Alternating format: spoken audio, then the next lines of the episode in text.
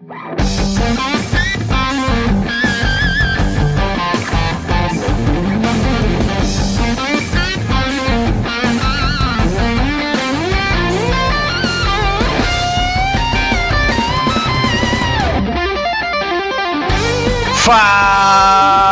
galera! Começa mais um episódio do Do Grego Teologia e esse o de número 54. Eu sou o Claudione Colevati, mas hoje não vai ter brincadeira porque o assunto é sério e depois que eu estudei um pouco e que tenho aprendido muito com o nosso convidado aqui na sua página, eu tenho, eu tenho vergonha do evangelho ou cristão que eu digo que sou. Meu nome é Guilherme Oliveira e a igreja arde, mas prospera mas floresce. Bom, hoje o nosso convidado, ele eu o conheci ele na internet, é mais um dos amigos aí que a internet vai vai nos presenteando, graças a Deus. É um cara que a página dele todo dia eu tenho que entrar um pouco, porque todo dia tem excelentes postagens. Tem quadros lá fantásticos, como se eu não estiver enganado, é o Você Sabia ou Curiosidades, que também eu, eu não sei de onde que o cara tira essas coisas, mas tudo bem. Mas hoje o assunto é sobre a questão da igreja perseguida, né? Então, hoje nós vamos estar gravando com o Saulo, que é da página Boletim Maranata. Mas antes dele se apresentar, nós vamos lá para os nossos recados.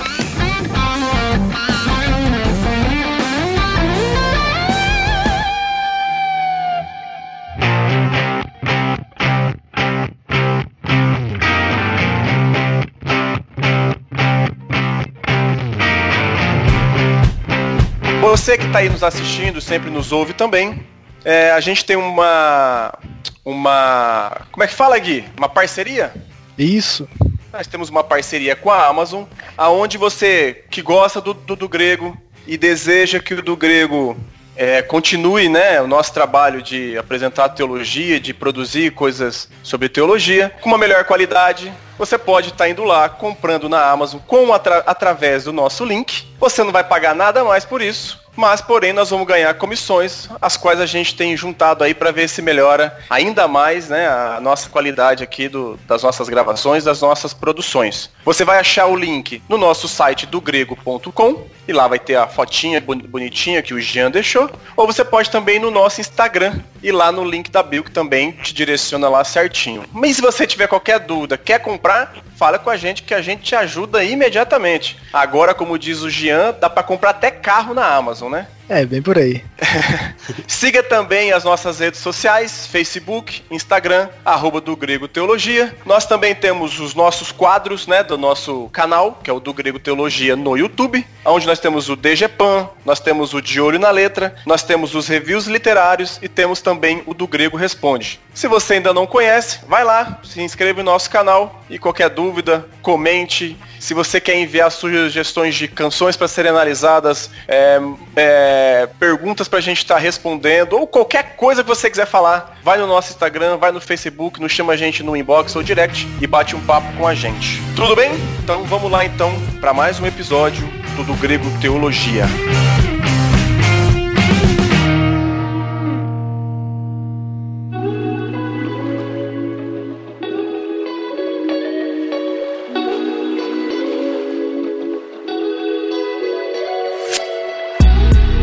Dados recados, agora eu vou deixar com que o nosso convidado do dia se apresente. A casa é sua. Fala galera, tudo jóia? Aqui é o Saulo, eu sou administrador da página Boletim Maranata e eu tenho um projeto missionário, depois eu até faço um convite aí para quem quiser conhecer um pouquinho mais do nosso trabalho. Eu não divulgo tanto, né? Até porque eu acho que essas coisas não, não, não merecem holofotes. Mas até nesse período que a gente está de pandemia e tudo mais, é, mais do que nunca a gente tem visto o quanto o pessoal tem precisado desse tipo de apoio, tá? Quem quiser conhecer um pouco do trabalho missionário que eu tenho, que eu fundei um, um, uma, uma junta missionária aqui com alguns irmãos e com minha esposa, chama Os Mensageiros de Cristo, tá? Basta ir lá na internet www.osmensageirosdecristo.com.br e a gente faz missões aí, desde missões urbanas, já fomos para tribo de índios aí, e com foco mais em hospitais, clínicas aí, asilos, orfanatos, através do evangelismo criativo. E eu já digo para vocês, até porque eu sei que tanto vocês aqui como nós aqui do Boletim Maranata, a gente tem um viés mais reformado, né? Até no, na questão evangelística. Assistam e vejam lá sem, sem uma crítica já pré-concebida no seu coração, tá? Saibam que eu aprendi a fazer evangelismo na prática mesmo com Paul. Antes, de, antes, dele, antes dele era Jesus te ama, entregar folhetinho.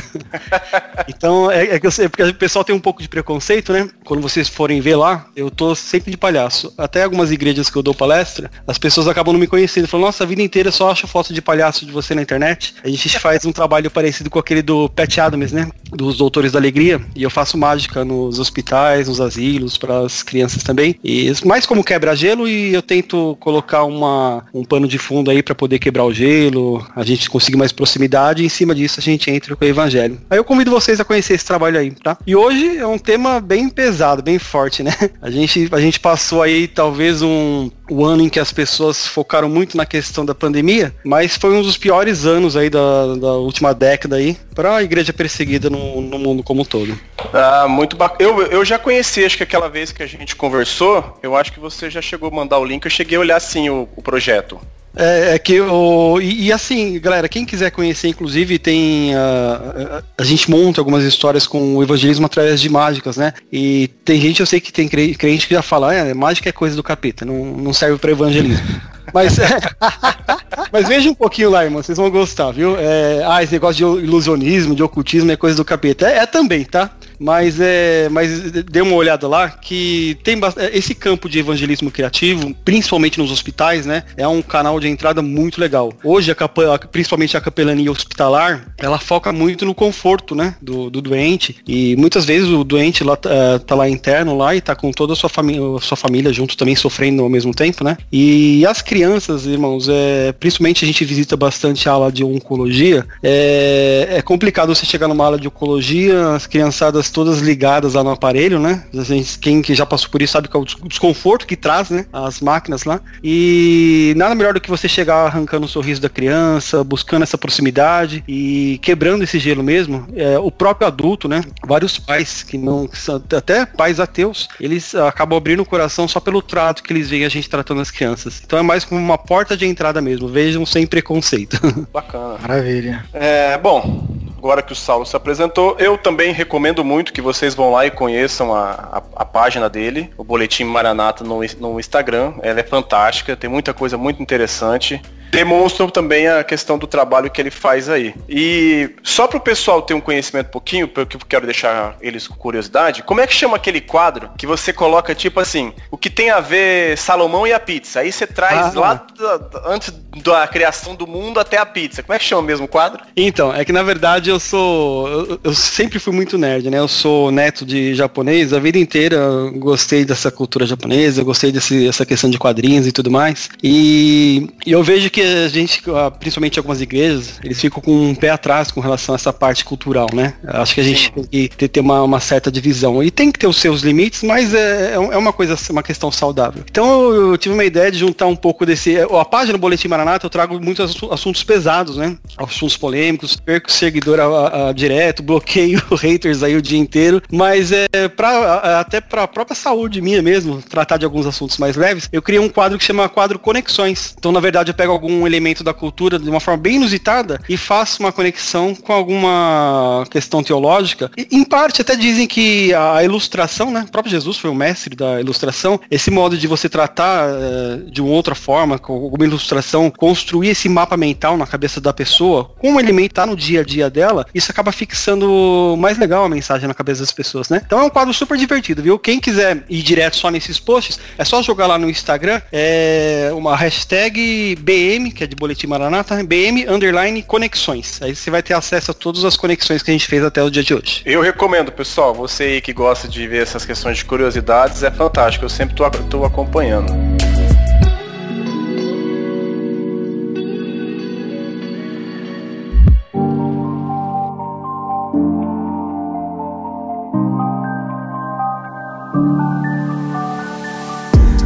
Mas hoje o papo, Saulo, é um papo, ele é um tanto quanto, ao mesmo tempo que é triste, ele tem que nos trazer alegria. Exato. Né? Porque sabemos que todo cristão, ele, ele, ele deveria passar por, por perseguição. Mas nós vamos chegar Exato. nesse assunto ainda.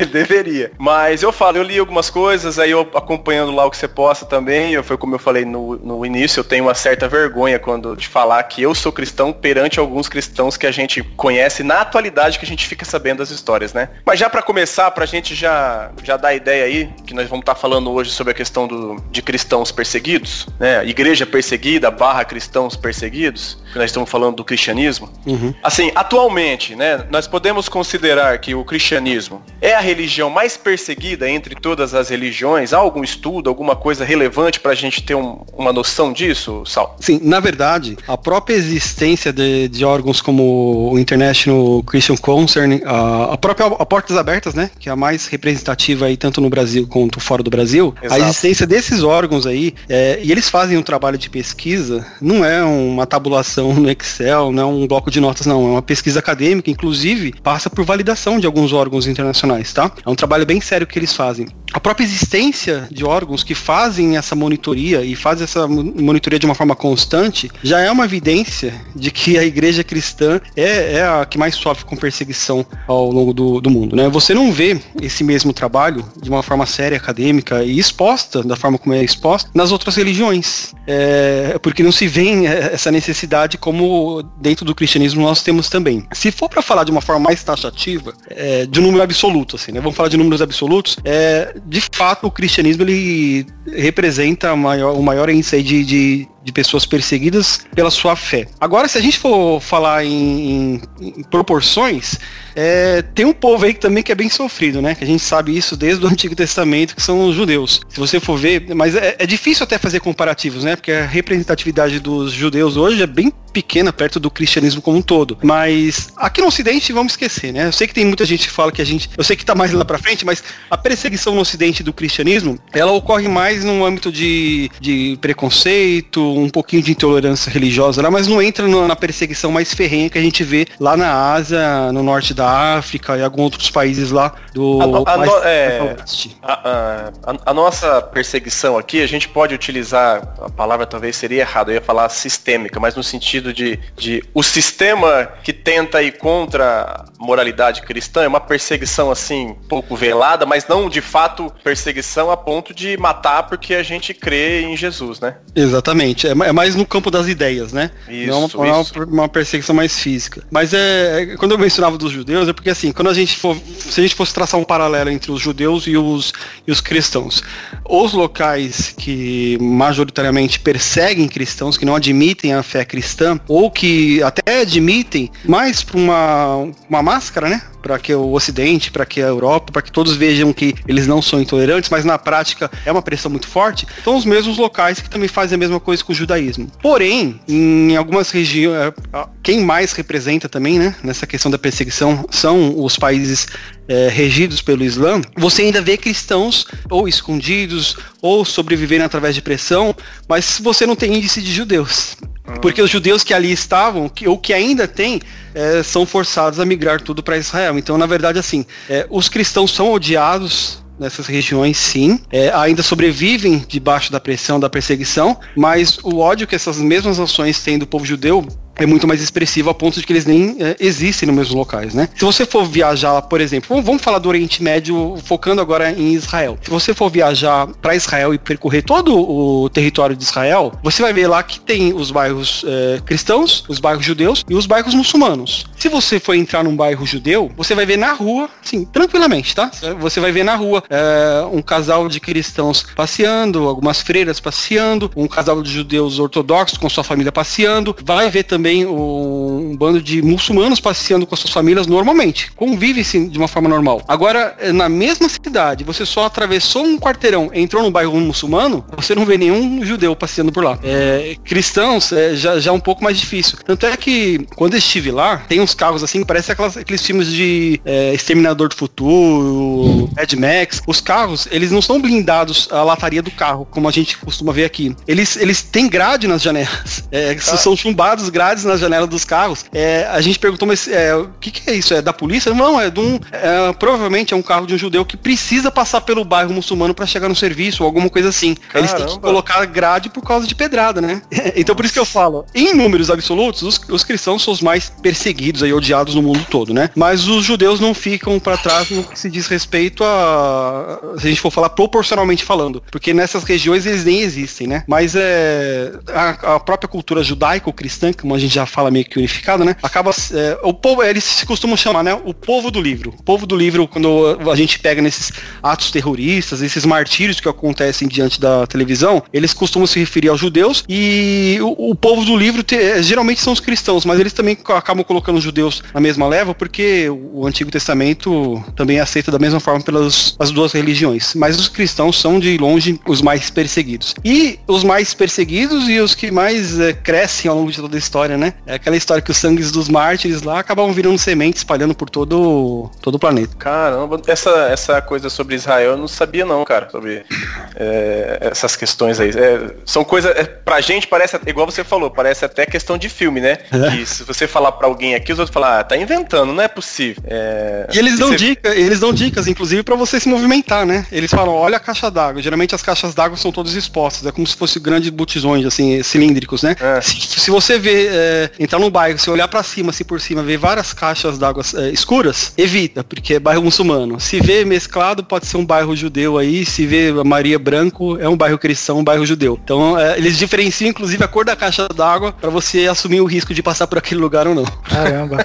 Mas, ô, ah. Saulo, é, você destacou que existe uma perseguição maior contra os judeus nesses lugares, né? Do que em relação aos cristãos. Teria também por uma questão étnica e política ali do Estado de Israel e não só pela religião judaica. Sim, é, é que na verdade o, o, povo judeu, principalmente o povo judeu hoje, né? A gente pensa, a gente acaba misturando quando a gente pensa no povo judeu um pouco com a visão ainda de Antigo Testamento, Israel e tudo mais. Mas o tem, tem dois povos, povos aí que majoritariamente acabam vivendo dentro da sua sociedade com uma mistura entre os direitos civis aí e os direitos religiosos, ou os seus deveres civis e religiosos. A própria legislação acaba abra abraçando as duas coisas e fazendo uma mesclagem. A gente, quando a gente pensa em união de Estado com igreja, geralmente os críticos sempre se voltam para o cristianismo e olham para a época da Idade Média. Mas é, hoje tem dois povos que vivem dessa forma, né? O, o Islã, por exemplo, muitas nações, eles acabam abraçando o islamismo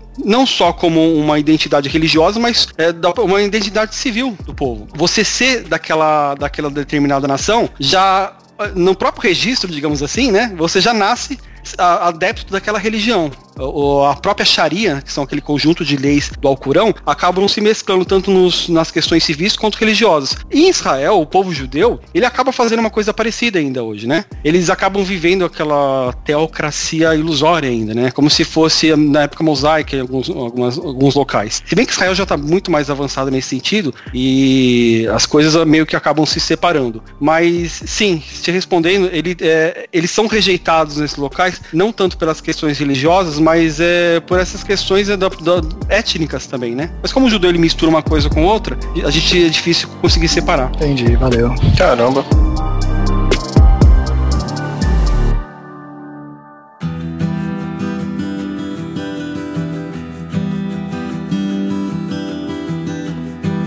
Bom, dando continuidade depois dessa aula, né, de religião e política, Ô, ô, Saulo, vamos já. É, assim, o nosso foco é, é o cristianismo, como a gente está tá falando, né? Que é a, a nossa fé. Assim, dentro de que você estuda aí, como você citou os Portas Abertas, que eu também já ouvi coisas sobre eles, e o trabalho deles é muito sério. Eu até vi alguma questão que eles fazem trabalho de treinar as pessoas que moram no país para não ter que, às vezes, deixar alguém lá, porque é um é país que realmente mata as pessoas, e se Exatamente. for pego, é, é, todo um trabalho, né? Mas quais os países, quais os principais países, né, que, que perseguem os cristãos hoje, que proíbem cultos públicos, né? Ou uma proclamação pública da fé em Jesus Cristo? Você tem uma lista, você tem uma noção assim, ah, Sim. existem 10, 5, que seja. Vai nos, nos apresenta aí, poxa. Sim, na verdade, assim, é, até um. Desde do, da época de, dos anos 70, mais ou menos, a Portas Abertas já vem fazendo esse acompanhamento, né? Mas a, aí com o tempo eles foram se profissionalizando, foram tornando o trabalho um pouco mais acadêmico. É, eles não trabalham com simplesmente as pessoas, as igrejas locais, acabam enviando denúncias, eles vão tabulando e vão fazer uma estimativa em cima disso. Tem alguns órgãos internacionais que fazem isso. Eles não, eles, eles enviam questionários para pessoas localizadas em cada um desses países e ano a ano eles vão tabulando uh, uh, como é que tá a perseguição em vários âmbitos, tá? Eles dividem em dois uh, pilares. Como que tá o cristão na vida dele, na vida social dele e no âmbito de violência. Então, por exemplo, na vida, ele avalia em todos os fatores, como que tá a vida privada, é, ele e a família, ele e a comunidade onde ele está inserida, o próprio país como um todo e como que é, é, a perseguição dentro da igreja. Então eles vão tabulando e colocando pontuação em cima disso. É, naquele top que a gente sempre divulga, né, do top 50 dos países piores para ser cristão, a Portas Abertas acaba publicando isso e internacionalmente até esses outros órgãos que atendem a igreja perseguida acabam se baseando nessa lista da Portas Abertas por ser um trabalho bem acadêmico, bem sério. Então o top 10 da, das Portas Abertas é o, os países que assim é muito muito difícil você ser um cristão público, digamos assim entre aspas, né? Entendi. Você consegue ser um cristão, mas até nas estimativas, quando ele, você vai tabular a quantidade de cristãos daqueles locais, é muito difícil porque o cristão ele não vai, ele fica até com receio de falar que é cristão para pôr num um registro, uma tabulação. Por exemplo, a Coreia do Norte, ela lidera aí, acho que quase a lista ela tem desde os anos 90. Quase 20 anos quem está no topo é a Coreia do Norte, né? É, eles têm uma igreja cristã, tá? Entre aspas, né? Uma igreja de fachada que foi colocada lá, lá justamente para mídia mesmo, para se tiver alguma visita da ONU, para órgãos internacionais fazerem uma auditoria, mas é só uma igreja de fachada, quem manda mesmo é o regime norte-coreano e o restante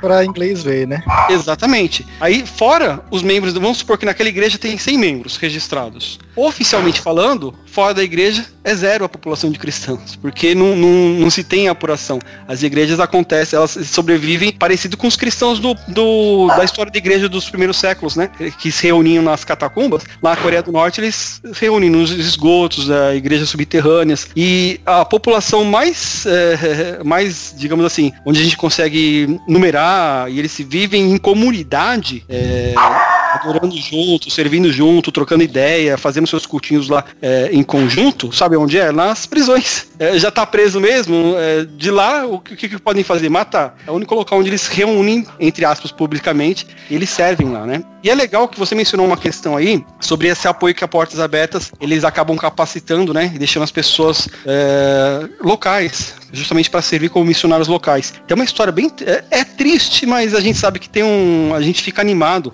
pelo empenho desses cristãos. Mas a Coreia do Norte, vocês sabem que o pessoal, assim, acho que é, desde que você se conhece como cristão, teu sonho é sair de lá para poder servir, adorar a Deus, cultuar, louvar publicamente, ler uma Bíblia sem sem estar escondido, né? Então o índice de fuga é, é um sonho no coração dos, do, dos norte-coreanos e é um índice bem alto, tá? Eles acabam fugindo ou para China ou para a Coreia do Sul, que é um pouco mais liberal, né? Tem uns que acabam fugindo para a China e lá na China também acaba passando pelos mesmos apertos. Então a Coreia do Sul é onde ah, geralmente tem um maior foco aí de missionários que atuam indiretamente na Coreia do Norte. E tem uma história que alguns é, cristãos que conseguem fugir para a Coreia do Sul, pensa que você está lá 10 anos da sua vida se reunindo debaixo da terra, enterrando Bíblia, desenterrando para poder ler um versículo, enterra de novo, risco de morte, e você se, se lança no meio do mato aí, passa por todas as guaritas e acaba chegando no, na Coreia do Sul. Pensa no sentimento de liberdade. Aí você é, é pego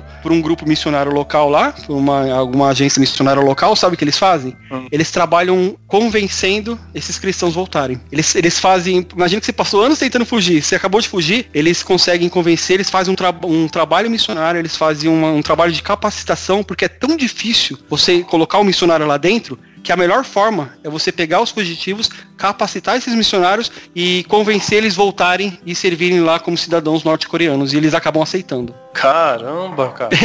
aí, aí, você, aí você, a gente vê no nosso comodismo aqui. Se Nossa. você estivesse na mesma situação, aí você saiu, parece que ganhou na loteria, né? Nossa, estou livre. Você voltaria tão facilmente? É, é, é, por isso que eu falo que eu costumo brincar, falar assim, na, lá na, na ceia do, do, da nova terra lá, os apóstolos brigavam para saber quem vai sentar do lado de Jesus, é capaz de Jesus ter uma série de missionários norte-coreanos do lado, viu? Cara, o lá é brabo. Realmente, tem que ter mais coragem para voltar do que para Exatamente. Rapaz. E para você ter uma ideia, é tão difícil eles entrarem que tem alguns grupos de pastores missionários da Coreia do Sul, é, é, como que eles fazem? Eles acabam enchendo balões, é, pendurando uma série de versículos bíblicos nos balõezinhos é, com, com gazélio e ficam soltando na fronteira, né? Pra se às vezes cair o balãozinho, o versículo chega lá e dá sorte de alguém pegar. Por isso que é muito difícil entrar lá. A, a Coreia do Norte hoje seria o país que mais persegue, que é, é, que é praticamente oficialmente assim, é difícil você ter um exercer o cristianismo de uma forma pública. É claro que os números oficiais vão falar dessa igreja de, de fachada, mas a gente, como cristão, a gente nem considera, né? E fora isso, irmãos, é, é, os países que estão no top 10 lá,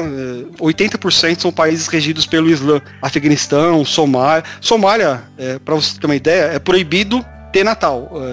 É, eu, eu, pensei que nem, não existia um local que o Natal fosse uma festa proibida por lei. Então é isso que eu falei. Esses países como misturam a Sharia, né, as diretrizes islâmicas com a própria questão civil. Então imagina para você ser cristão também. Os próprios cultos públicos nesses países, ele tem uma dificuldade de, de avançar porque eles têm leis para proteger os muçulmanos de serem convertidos por, cristãos. Então, em algum desses países que ainda é permitido você ser cristão, mas dentro da sua casa, sem se reunir com outras pessoas, você cultuar Deus lá no seu íntimo, é, a lei ela proíbe você converter uma outra pessoa. Então, qualquer tipo de manifestação pública, evangelística, ou se você receber algum um parente dentro da sua casa e isso for denunciado, você vai para cadeia ou acaba morrendo. Então, ser cristão público nesses países é praticamente impossível. É, você vive como um cristão secreto. Cara, como eu fico cada vez mais com vergonha do cristão que eu sou, cara. ah, mas aqui no Ocidente eu acho que é um sentimento comum, né? Nossa, cara. Aí o que às vezes me, me tira do sério. Eu sei que a gente fica nervoso, né? Quando a gente vê o nosso é, o nome de Deus, é, o próprio cristianismo, a Bíblia ser ridicularizada aí, alguns programas de comédia que tem aqui no Brasil, né? Outras coisas, a gente, a, gente vê já se sente um mártir, né? Nossa, olha, estão me perseguindo. Ou, ou, eu tô lá na, na, faculdade, uma rodinha de piadas lá, acabam me zoando lá. Nossa, senhor, eu volto, eu volto parecendo que eu tô com o pé no céu. Aí a gente vê o que realmente é perseguição, a gente fica envergonhado. É, só que é engraçado que esses cristãos, os caras, eles sabem da perseguição e eles desenvolvem uma fé que a gente não consegue desenvolver aqui, né, cara? É verdade, mas é. O, o a, na verdade, assim, eu, é, não vou nem entrar em questões escatológicas. É, é questão de crença pessoal mesmo. Eu, eu, acredito que vai chegar uma hora que isso chega no, no Ocidente, chega no Brasil sim. E talvez é isso que vai acabar aquecendo a nossa fé, né? O vento da perseguição, na verdade, é, desde o começo da história do cristianismo, o vento da perseguição só serviu para espalhar a mensagem por todo, por todo o Império Romano, né? Tem e, e, é engraçado que até os romanos no comecinho, como eles geralmente matavam ou crucificado, ou degolado, ou esfolado vivo, é, existe uma lenda que foi espalhada entre soldados romanos que eles começaram a optar mais pela questão das fogueiras, né? Porque é, cada vez mais eles sufocavam uh, a fé dos cristãos aí martirizando eles, mas cada vez multiplicava mais. Aí, entre alguns romanos, como era um povo muito supersticioso, começou a se espalhar um, uma, uma ideia de que o sangue dos crentes, quando caía no chão, é, de uma forma mística, acabava virando uma semente e surgindo crente de outros lugares. Olha então, só. Eles começaram a queimar os caras, não, não, não, derrama sangue não, porque o negócio não tá parando, né? Não, e é engraçado como que para nós aqui, é, se houvesse uma perseguição hoje, eu acho que 80% deixaria de ser cristão. Uhum. Porque se a gente for analisar aqui nas nossas igrejas, né, o que tem sido ensinado, é, e você ir, ir pra Bíblia, é, essa questão de sofrer perseguição, a nossa oração aqui seria assim, Senhor, nos livra da perseguição. E aí você vai pra, pra Bíblia, você vai, por exemplo, em Atos, quando Pedro lá, os caras tá tudo querendo matar Pedro. E aí a oração lá é para que Deus faça com que eles sejam mais, tenham mais coragem de pregar o evangelho. É verdade. Em Atos 4, cara. E, e você não vê falando, não, Senhor, afasta de nós a, a, a perseguição. Não, ó, nos dê coragem para continuar pregando o evangelho, independente da circunstância, né?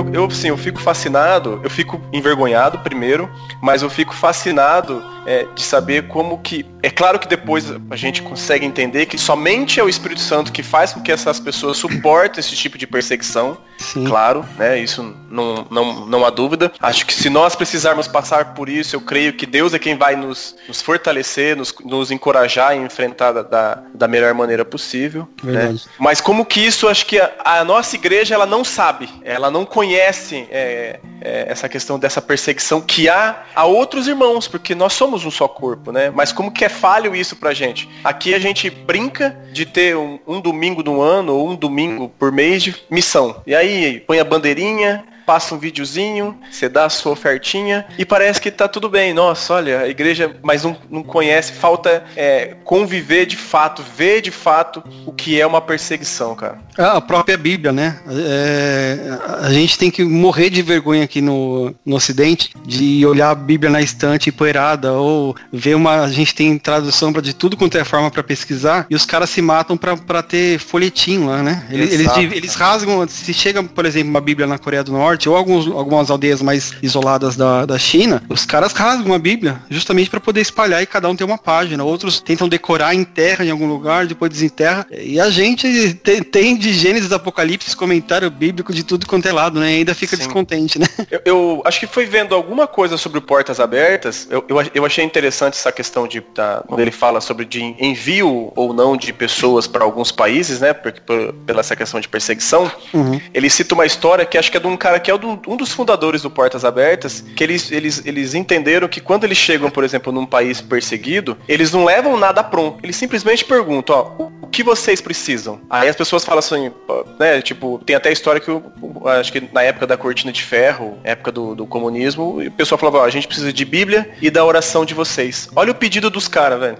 É, e você sabe assim, na verdade, o, o que me, me acendeu, uh, tem gente que fala de arrepio, né, arrepio, Mas o, o, que, o que me fez acender para a questão da obra missionária foi justamente quando eu li o livro do. Eu era adolescente, eu li o livro do. e vi alguns testemunhos a respeito do irmão André, o fundador da Portas ah, Abertas. É ele, Aquele ele livro. É, tem até hoje, da editora Betânia, é um livro bem antigo, é O Contrabandista de Deus. É, era o trabalho dele como missionário, era um contrabandista. Mas ele, ele lotava o fusquinha dele lá de, de Bíblia e atravessava a cortina de ferro. E tem uma série de histórias impressionantes, né? Ele, os, os tem histórias que ele, que ele escreve no livro em que os missionários, eh, os soldados da fronteira pediam para abrir o, o capô do Fusquinha, que é na frente, né? E tava lotado de Bíblia e ele orava, Deus, faz, você deu, ele escreve isso no livro, né? O Senhor deu é, visão aos cegos e quando estava aqui na terra, faz agora os soldados ficarem cegos dessa vez aqui. E os caras abaixavam mandavam ele seguir em diante. Aí tinha até um relato uma vez que ele falou que o soldado mandou fechar o capô e ele correu o mais rápido que podia. Ele, você entender, né? Aí o soldado falou, vai, corre logo lá para entregar o suprimento aí, senão esses legumes vai estragar tudo aí no seu capô. Caraca, velho. E tava lotado de Bíblia. Nossa. E, e quando ele chegava, é por isso que eu, o Brasil, gente, pelo amor de Deus, precisa de um chacoalhão de Deus, né?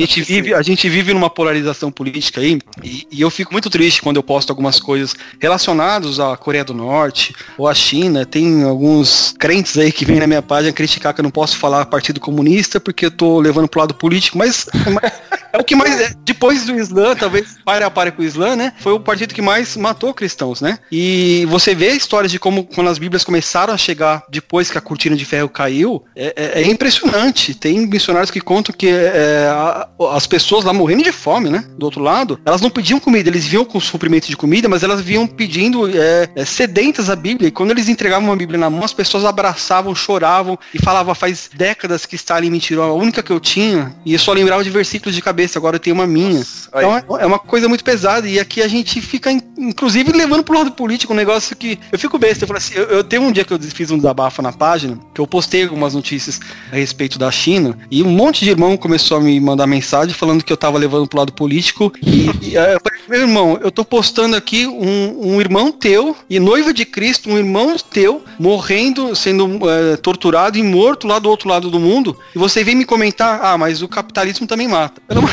Olha o nível de sensibilidade, né? Que a ah, Igreja é. de Cristo tá hoje. É, é, a gente precisa de um chacoalhão. Talvez precise de um vento da perseguição aqui para poder dar um chacoalhão no povo de Deus. E um detalhe que você falou que é muito legal, Claudione, é com relação à igreja primitiva, como eles tratavam essa questão da perseguição. É, muitos crentes hoje pensam que a perseguição vem como castigo, tal Isso. como eram os cativeiros na época de Israel. É, os cativeiros, a, a, opressão que vinha das nações, era por desobediência do povo de Deus. A perseguição que vem no Novo Testamento nunca é por desobediência, pelo contrário.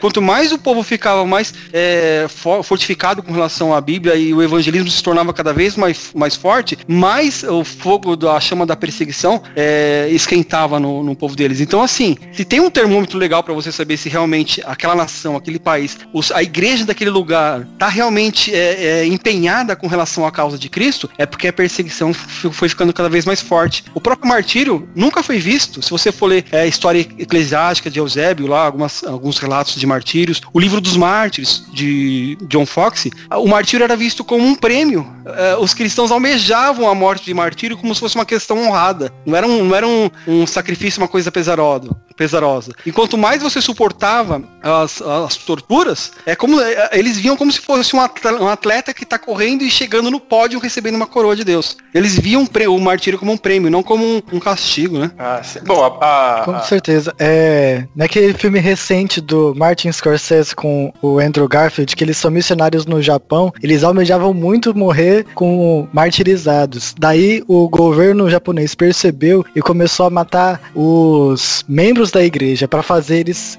é, negarem a Cristo. É muito interessante isso. Não sei se vocês chegaram a assistir esse filme. Não, esse ainda bastante. não conheço não. Não, esse eu não conhecia não, Gui. Vou pegar eu, aqui eu, o nome. E é engraçado essa questão de, de, de, perseguição, né? Porque a própria Bíblia, ela, se eu não estiver enganado, vocês podem estar me corrigindo aí, e o editor corrigir se eu falar besteira, ela fala sobre os, os bem-aventurados, bem, é, bem-aventurados os perseguidos por causa da justiça, né? Porque deles é o reino do céu. E, mas as pessoas não conhecem essas passagens aqui no Brasil. Eu acho que não conhecem, não. É, e é o que você mencionou, né? Aqui, principalmente agora, a gente passou pela era da teologia da prosperidade e agora a gente está sendo invadido, principalmente os jovens e as novas igrejas aí, pela teologia coaching, né? Essa Nossa. teoria, é, é. o positivismo, você tudo pode, você é um semideus, você é uma fagulha divina, quase daqui a pouco, né? É a teologia do bem-estar, né? É, os, os, caras querem, os caras acham que entram na igreja pensando que é cavaleiro do zodíaco, ele vai subir nas 12 casas e vai chegar com a armadura de ouro daqui a pouco.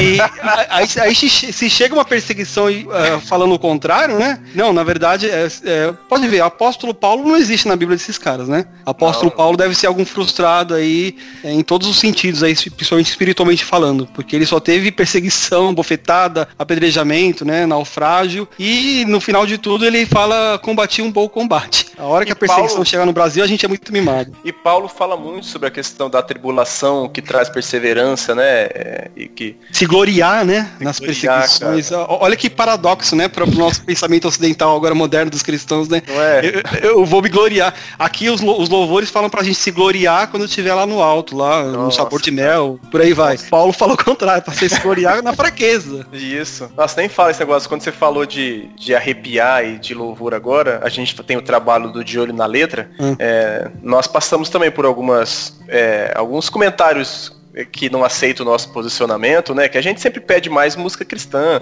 uhum. mas o pessoal nos ataca também, cara. Não é só você não, viu? Fica tranquilo.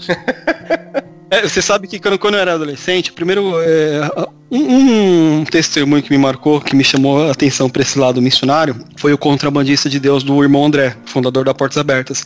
Mas o, eu peguei muitos livros do meu avô, é, e um livro que me marcou muito é de um. É na verdade, é um dos maiores missiologistas né, da, do cristianismo, que é o Dr. Oswald Smith, um canadense. E o título do livro era O Fogo Consumidor. Eu fui com aquela mente meio que pentecostal assim, nossa, deve ser, vou sair aqui Mas, chutando, chutando o diabo, né, dando de trivela no diabo. A fogo.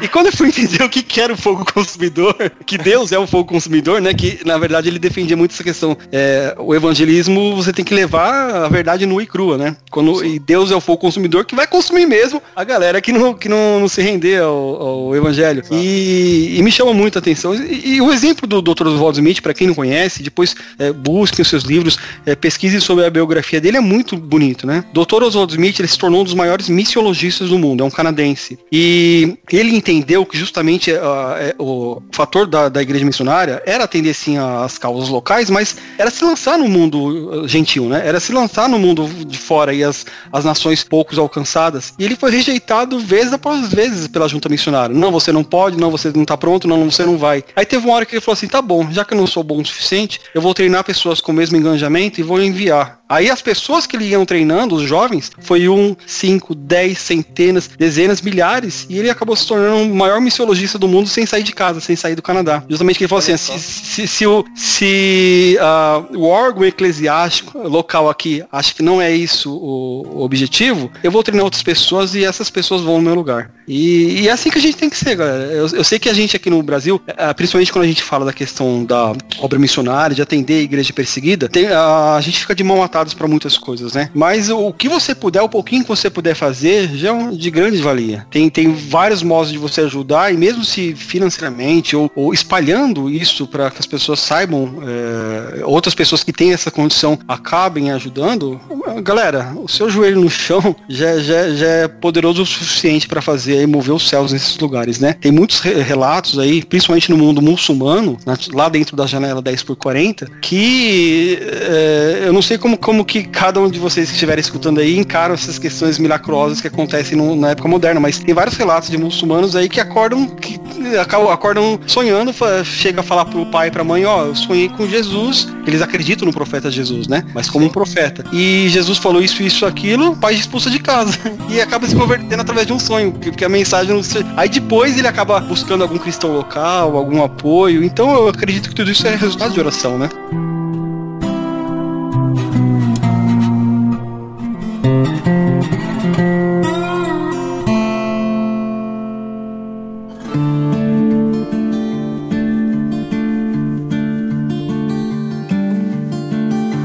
Só para nível de curiosidade também, você, você deve conhecer, da, quando, é que você falou aquela da, do coreano que sai ele é enviado de volta, é, não é perseguição, mas uma história que eu acho muito bacana para quem entendeu o que, que é ser cristão e, e ir para missões, é aquela história dos, dos moravianos que se deixavam ser vendidos para serem escravos em, em, ilhas onde nunca tinha ido o evangelho é. e eles sabiam que nunca voltariam para casa, cara. Olha isso. cara, que fantástico. E isso a gente, isso acho que é coisa do século XVIII, século XIX, se eu não estiver enganado. Bom, já caminhando aqui, já que a gente acabou até falando um pouquinho, né, do, já, já entramos aqui na nossa igreja, na nossa igreja fast food aqui do Brasil, assim, já deu para perceber que não, que, que não é igual, mas vamos, vamos fazer um paralelo, ô Saulo, hum. da, do quanto cristão nós aqui somos perseguidos aqui, né? Nós, você falou do mundo, agora vamos olhar aqui para nós aqui, né?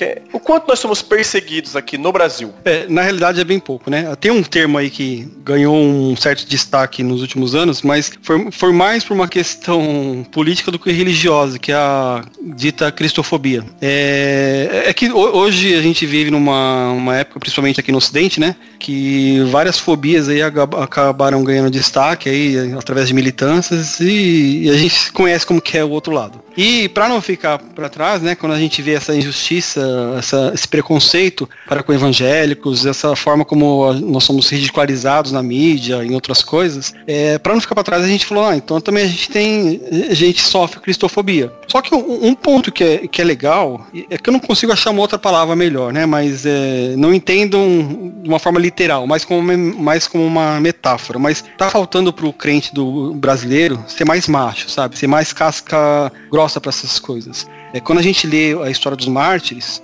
é, dificilmente é, se fosse transportado algum mártir ou alguns irmãos da igreja primitiva, ou alguns irmãos da Coreia do Norte, é, Nigéria, outros locais se fossem colocados aqui no nosso ambiente no Brasil, e a gente falar, ó, tá vendo aquilo lá, olha que cristofobia, ele vai ficar com muita raiva da gente. A gente vai ficar muito, muito envergonhado. No Brasil, é, na verdade, a própria. Teve até um pronunciamento, acho que é por conta desse destaque, né, que o, a palavra cristofobia acabou tomando na, nos últimos anos. É, o próprio secretário da Portas Abertas aqui no Brasil, Marco Cruz, ele fez uma live até alguns meses atrás e eles deram um pronunciamento, um, um posicionamento do próprio fundador da Portas Abertas, que é o irmão André, de que a gente pode estar tá sofrendo aqui no Brasil um certo preconceito. Tem aquela questão do vilipêndio, né? É, intolerância religiosa, algumas, alguns atos aí de, de que estão escarnecendo é, a Bíblia, a pessoa de Jesus, a nossa fé como um todo, mas não se enquadra na questão de perseguição num âmbito mais generalizado. A perseguição, quando eles falam de perseguição cristã, dentre de todos aqueles fatores que eu falei, que é como é que é a tua perseguição na tua vida privada, dentro da sua família, é, por exemplo, você, quando você ah, no Brasil, quando alguém se torna cristão e a família é, não é cristã, ou é uma família de ateus, você é expulso de casa, você deixa de ter assistência do governo, é, na comunidade como um todo, é, a comunidade entra na tua casa para poder te espancar, a, a, igreja é fechada, é incendiada. Não, então a perseguição não, se, não se foca em casos isolados de, de, de, intolerância religiosa, mas é quando o próprio sistema político ou sistema religioso como um todo, ele acaba tirando a liberdade de você ter acesso à sua Bíblia, ele tira teu acesso a, a externalizar o teu cristianismo, e são coisas que no Brasil, pelo menos ainda hoje, ainda não acontecem. Então a gente sofre muito, uh, muitas coisas que, que pode, poderia se enquadrar um pouco mais é, em, assim, no nível básico ainda de intolerância religiosa e algumas coisas de atos de vilipêndio mesmo, né? De, são questões. No próprio Brasil, por exemplo, ele. A lei ela te permite ir lá e processar alguém por vilipêndio religioso. Se você vê alguém fazendo, uh, escarnecendo publicamente da tua fé ou de você por conta da fé, uh, você pode registrar um, um, crime. Ou seja, o próprio Brasil, o nosso, aqui no Ocidente, a maioria das, das nações, a lei ela te dá acesso para poder processar as pessoas que cometem esse tipo de coisa. Então por isso que isso acaba descaracterizando como perseguição cristã. Esses locais que a gente está falando lá na janela 10 por 40, lá do outro lado do mundo, é, eles não só não têm acesso às leis, e alguns locais são leis de fachada, como as leis eles é, estão direcionados para te proibir de exercer publicamente a tua fé. Então olha como é totalmente diferente. Então no Brasil a gente não sofre a perseguição é, cristã, tá? A gente sofre alguns eventos locais de intolerância. É que o Brasil, é, é talvez pelo fato da gente não ter, né, de uma forma tão quente e tudo isso, é, eventos locais ou eventos isolados a gente acaba super valorizando. Mas, que nem eu falei, a partir do momento que você acompanha o que é perseguição cristã lá fora, isso aqui passa passa batido, tá? É como se fosse passar como piada, né? Enquanto a gente se ofende aqui e se acha perseguido por piadas, de mau gosto e são de mau gosto, outros locais eles se ofendem porque cabeças estão rolando, né? Nem, nem se compara. Então, uma curiosidade, inclusive, ó, é que a América, como a gente fala muita questão de parece que lá do outro lado do mundo e Ocidente, Ocidente e outro lado do Oriente, né? É, muito se falou desde os anos, finalzinho dos anos 80, nessa questão da janela 10 por 40 lá. Eles mediam, praticamente ficava na, se a gente traça a linha do Equador, entre o grau 10 e o 40, acabava ficando lá as nações onde o cristianismo era mais perseguido e era mais difícil alcançar aqueles povos. Desde os anos 80 e 90, falam que mais de 90, 95% dos povos não alcançados estavam nessa janela, né? Hoje, inclusive, já se fala de uma outra janela, a janela verde, que são a, a que é um pouco mais para baixo, envolve a Amazônia, algumas tribos africanas, algumas é, florestas lá da, da Ásia, onde a dificuldade, inclusive, é na própria língua, né? Eles não têm a Bíblia na sua língua local. É, mas aqui no Ocidente, é, a gente vive uma, uma liberdade muito, muito vasta. O único país que está dentro da lista da perseguição religiosa do Portas Abertas, é, aqui na América, é a Colômbia. E eu sei que isso acaba, acaba até meio que assustando as pessoas, fala, mas a Colômbia, a Colômbia tem muito na minha cabeça questão católica, né? Católicos bem tradicionais. E, e são mesmo. Mais de 90, talvez 95, 96, até mais, eh, uma, uma parcela maior da população da Colômbia são católicos ou evangélicos, protestantes, são cristãos. E ainda assim, eles não só entrar, entram na lista da perseguição cristã, como de 2020 para cá, eles subiram mais de 10 posições. E, é, talvez foi uma das, das, mudanças mais drásticas que aconteceram na lista da, dos top 50 da perseguição cristã, tá a Colômbia. Então, mesmo países de maioria cristã, ainda assim podem ter uma perseguição bem mais ferrenha. E a curiosidade que eu ia falar é porque não é uma voltada para uma questão totalmente religiosa, mas é uma questão social. Porque na Colômbia, a gente sabe que tem aquelas militâncias, tem as guerrilhas, né? Tem a, as Farc principalmente. Os locais onde as pessoas acabam implantando igrejas e a comunidade acaba se convertendo, eles deixam de ser entregues para serem os filhos guerrilheiros, eles é, acabam acabando um pouco a questão da corrupção, eles não, não, não entram de cabeça nessas militâncias, então acaba atrapalhando o trabalho da guerrilha, então eles acabam perseguindo e matando. Olha como que é, no Ocidente é um outro status, né? Enquanto lá do, do Oriente a perseguição é mais pautada na, na, religião como um todo, aqui é mais nesse campo das ideias, o quanto a gente atrapalha é, essa agenda progressista do, do mundo ou da nossa comunidade, né? É mais uma guerra ideológica. Exatamente, Bom, mas também Saulo, tem a, a questão de no Chile, ano passado, te, queimaram igrejas, né, durante protesto, manifestação. Então, acho que a gente tem que ficar de olho mesmo também é, no que está então. acontecendo aqui na América do Sul. E, e, a, e, e, assim, e o caminho que a gente tem, é por isso que eu falei que eu, eu acredito que mais, mais para frente chega, mas através de um uhum. outro caminho. Enquanto lá do outro lado do mundo é simplesmente a fé pela fé, aqui a perseguição, eu acredito, ela vai acabar chegando e ficando cada vez mais severa é, e vai entrar, é, achar como porta de entrada justamente essa questão é, da, da barreira ideológica, né? Por exemplo, lá no Chile as igrejas foram queimadas por uma ideologia, porque a igreja está atrapalhando, que nem na Argentina, né? A Argentina aprovou o aborto aí alguns, um, algumas semanas atrás e tem igrejas que estão atrapalhando essa questão do aborto. Então, é, é essa agenda progressista que vai, vai permitir com que é, acaba se tornando uma, uma onda de perseguição aqui. É, mesmo nações como o Brasil, por exemplo, que é uma, nações que são cristãs, Estados Unidos é, são nações cristãs, a América Central também, a gente tem México, né? É, a própria Colômbia como um todo, mesmo nós uh, tendo uma maioria cristã, é, a, a, porta de entrada aqui provavelmente vai ser essa agenda progressista que estão querendo passar com tudo aí. Com certeza.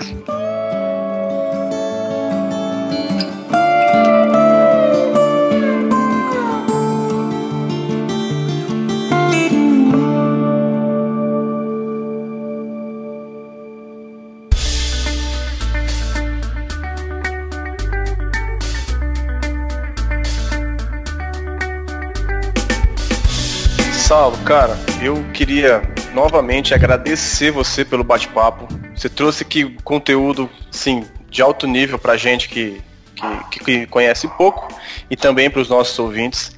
É, eu confesso que eu vou tentar buscar ler mais sobre essa questão de perseguição, porque eu, o que eu vi, o que eu li, o que eu ouvi para estar tá falando com você sobre o, esse bate-papo aqui hoje, novamente eu falo, me envergonhou, então que eu tenho uma mudança né, no meu comportamento como um cristão hoje.